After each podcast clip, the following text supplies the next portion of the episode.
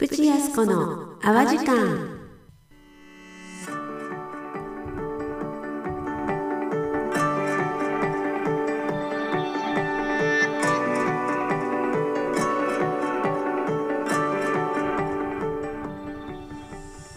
ボンジュー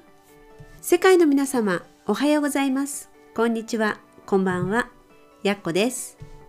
プチヤスコの淡路間始まります。今日はフランスは世界からちょっと遅れて母の日になります。本来は5月の最後の日曜日なんですけど今年はね先週の日曜日が精霊降臨祭パントコットって言って祝日と重なってたために母の日が今日にずり込んでいます。それは1950年に法律で定められているようです。それでいつもであればね我が家もあのマミーと言ってこっちは、えーと、おばあちゃんのことをマミーって呼ぶんですけど夫のお母さんと一緒に過ごすことが多いんですけど今年はねコロナの影響でマミーがあんまりねあのー、人と会うのをこうちょっとまだこう敬遠しているので夫だけがねちょっと後で会いに行くようです。では今日は昨日ね私が発酵や麹と出会った経緯をお話ししたんですけど今日はではなんでそんなに発酵や麹に惹かれたのか興味を持ったのかっていうことをお話ししていきたいと思います。まずねそもそも発酵って何でしょう？ウィキペディア先生を見てみると発酵というのはまず第一に生物が栄養素として取り込んだ有機物を献気的に献気的っていうのは酸素を使わずにってことですね。献気的に代謝してエネルギーを得る過程ってなってます。そして第2として微生物が発酵食品など人間に有益な有機物を生成する過程全般を指し有益でないものを生成する過程である腐敗とは区別される。それで1番の意味と違い天気的でなくともよく後期的献気的な場合をそれぞれ後期的発酵献気的発酵というってなってますねなので発酵っていうのはいわゆる乳酸菌とか酵母菌とか麹菌とか微生物の働きによって食べ物が変化してそれが人間にとって有益に作用することが発酵っていうんですよねでその反対に有害的な作用するものを腐敗と言います。で発酵っていうのは食べ物を美味しくしたり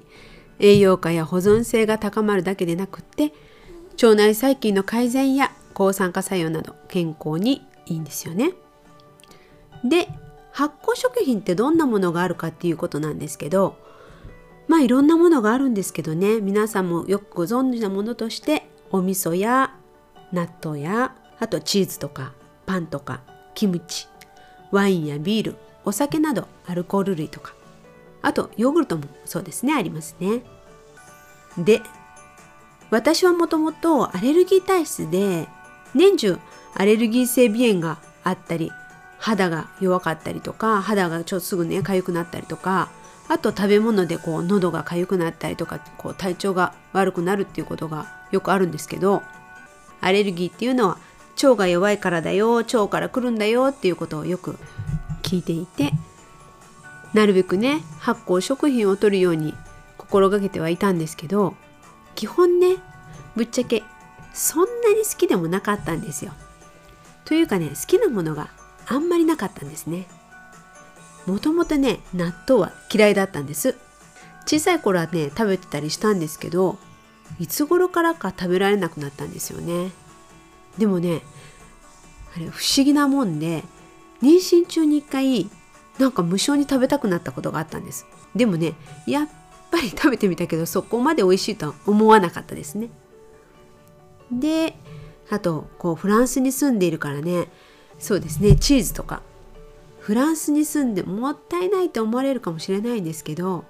そこまで好きでないっていうかまあ、もちろん美味しいと思うのもあるし生産者の方がね丁寧に作ってくださったものとかはああこれやっぱり美味しいなって思いますけどでもね基本別にそんなになくて全然平気なんですよね。キムチとかもまああれば食べるし自分でもね作ったりとかしますけどうんそんなにしょっちゅうはいらないかなっていう感じ。であとヨーグルトは好きですけど逆にねあの乳製品をこう食べると余計にまた体調悪くなったりとかするのでいっぱいいっぱいは食べれないですよね。で唯一抵抗なく食べられるものって言ったらお味噌でしたね。うんこんな感じでね発酵食はいいよっていうのは分かってたけどまあそんなにいっぱいは食べられなくっていたんですけどでもまあこうね作るのは好きなので発酵物を作るんですよね。でそうしてるうちにその発酵食っていうか目に見えないねこう微生物とか酵母とか麹菌とかのその目に見えない小さな小さな存在たちの働きによって私たちの健康がこう左右されてたりとかこう恩恵を受けているっていうことになんかちょっとこう違う角度から発酵っていうことに興味を持っていって新しい世界を感じたっていうことがあったんですよね。それで麹も自分で作るようになって前回もお話ししたように中地さんのオンラインスクールに入ってよりね発酵とか麹とか微生物のことを学ぶようになっていくうちに他の発酵食品にはない魅力を麹に感じるようになっていったんです。それは何かっていうとまず第一にそう日本の調味料って全て麹からできているってことですよね。私は実は大学でね栄養学を学んでいて管理栄養士の資格を持ってたりするんですけどで食と健康ってことでたまにお友達からね質問を受けることがあってで例えばあの食生活を見直す時にまずあえっとね食生活を見直すのに何をしたらいいかって聞かれたりすることがあるんですけどそういう時はねまずなるべく添加物や自然じゃないものを排除する、うん、お野菜とかねあの食材をその新鮮なものだったりとか土地のものあとはできるだけオーガニックとか無農薬とかそういうものを選択するようにって言ってるんですね。でもねやっぱし食材全てをオーガニックにするとかでなかなか難しいじゃないですか。でそういう時はじゃあまずできることっていうのはその調味料を昔ながらの丁寧な方法で作られた良質なものを使うってことをおすすめしています。日本の調味料ってありますよね。お味噌とかお醤油。酒とかみりん。あとお酢。これらっていうのはお塩以外のねこれらっていうのは麹をもとに作られてるんですよね。その麹菌が持っている酵素の働きによって食材のでんぷん質が糖質に分解されたりとかタンパク質がアミノ酸っていううまみ成分に分解されて。でえっ、とそのできた糖質を求めて乳酸菌とか酵母が寄ってきてでそれで分解されて乳酸を出したりとか二酸化炭素を出したりとかアルコールを出したりそれで発酵熟成されるんですよね。でそれがこう長期ですね。数ヶ月とか1年。長いと2年とか3年とかもちろんもっと長いのもあるんですけどそうやって本当にねゆっくり時間かけて丁寧に作られているので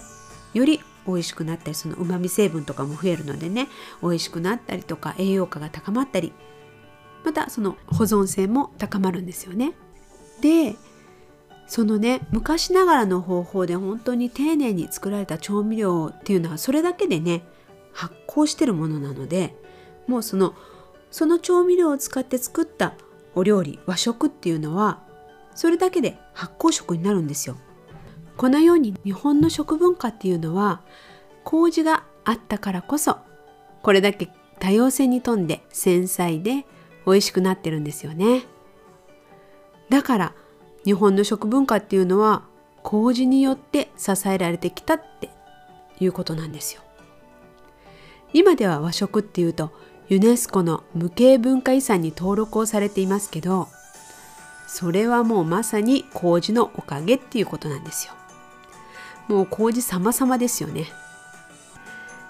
ではこの他の麹の魅力についてはまた明日以降にお伝えしたいと思います最後まで聞いてくださってありがとうございましたプチやすこの泡時間やっこでした。